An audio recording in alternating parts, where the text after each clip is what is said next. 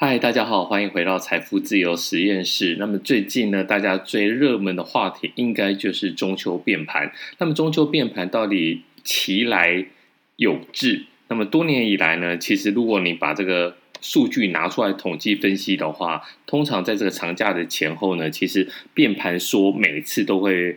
弥漫市场，那到底有没有真的变盘呢？那么根据其实很多网站有统计，最近这十五年来台股中秋节前后的表现，在中秋节之前十天五千。那么上涨的几率各是百分之五十三跟百分之四十七，其实大概就是一半一半。那么平均价跌幅度呢是零点五趴跟零点四趴。那么在中秋节过后的五天十天，台股上涨的几率分别提升为百分之八十七跟百分之七十三，就是大概有九成跟八成的机会，其实在中秋节过后呢是上涨的。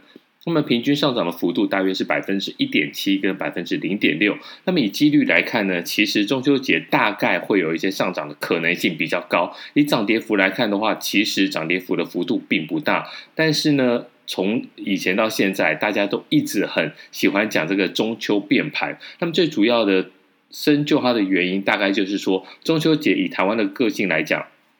台湾的习性，他们都会习惯性的做一件事情，那就是连假。像这一次呢，也是因为有一个补假的关系，所以一次就放了四天。那么在这放四天的时候呢，国际盘，尤其是美股来讲的话，可能它的变动会比较大。那这就是为什么大家很多人会喜欢在中秋节之前呢，先把股票卖掉。他就是不希望说在。这个放假过节的时候，结果国际上发生什么大事，但是台湾呢是没有开盘，没有开盘，就算你想逃，你也逃不了。那在这个情况之下的话，很多人就决定说先卖掉。那么先卖掉之后呢，再等到开盘之后来看看后续的发展。那么好死不死，这一次呢，由于这个。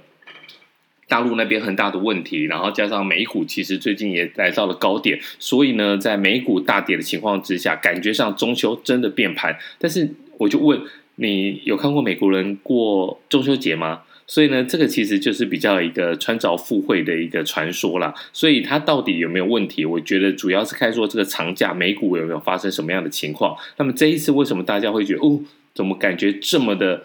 有感，那主要就是因为美股真的跌了嘛。那跌美美股出事的情况之下，中秋节之后果然就真的变盘。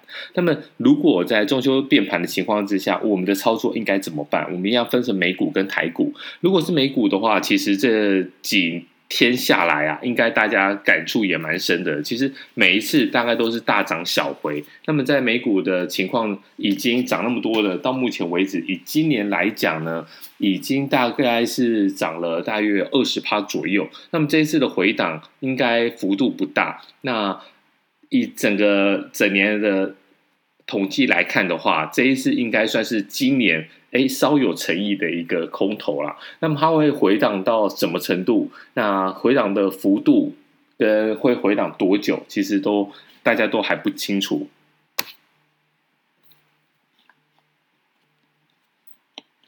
喂，哲哥，Hello。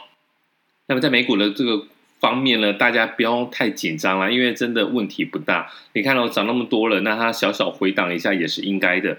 但是你这时候就要来看你手中的持股。如果呢，你是买一些指数型的 ETF，比如说呢 VOSPY，我觉得这些问题大概如果有回档，对你来说都是好事。那么很多人之前就一直在讲说：“哎呀，美股涨那么高啦，我想进去定期定额啊，美股涨那么多啦，我想要买一些都买不下手。”好啦，那你现在就没有借口了，因为现在确实美股就已经跌下来了嘛。跌下来的情况之下，那你是不是？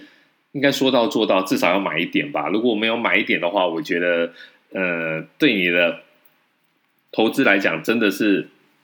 蛮危险的啊，因为终究指数型的 ETF 才是投资的一个王道啊。那在台股方面的话，其实我们之前就有提过了，因为台股有一个偏误，就是大家生活在台湾，然后好像觉得，哎，台股每天大家都爱谈，讲着讲着，感觉上自己跟台积电、跟联电都熟了起来。但其实你真的熟悉这些公司吗？我想未必。所以呢，在台股大跌的情况之下，其实就可以给你一个很大的一个动力，去看一下。如果现在账面上有一些股票，那它是跌太多了，但为什么跌太多呢？你就可以想两个程度，第一个层两个层面，第一个层面是说你懂不懂它？那你懂它的情况之下，这一个能不能够给你一个稳定的一个投资获利？如果你懂它又可以的话，你就留着；如果你不懂它，你当初只是听了哎某某老师、某某网红说哎这个可以买，那未来成长性发展的非常的好，或是什么报价什么指数相关的一个我一个指标，那你就赶快把它卖掉了。不管现在会不会跌，砍在阿呆股，就算现在是砍砍在阿呆。股，你现在砍掉之后呢，总比你以后跌得更深来讲好。那你说，那砍掉之后呢，该怎么做？其实也是一样，就是转进零零五零这种指数型的。那它跟着大盘。在经济发展的情况之下，你就跟着大盘一起涨。但如果回跌，那当然你也只好跟大盘一起跌啊。至少你不要进进出出，在这一次把你的个股、你的投资部位进行一个整理之后呢，大概问题就不大了。你就以后可以比较安心的面对这一切的波动。这个在投资上来讲的话，其实你迟早要做。那为什么不在这一次就好好的来做一个大清理？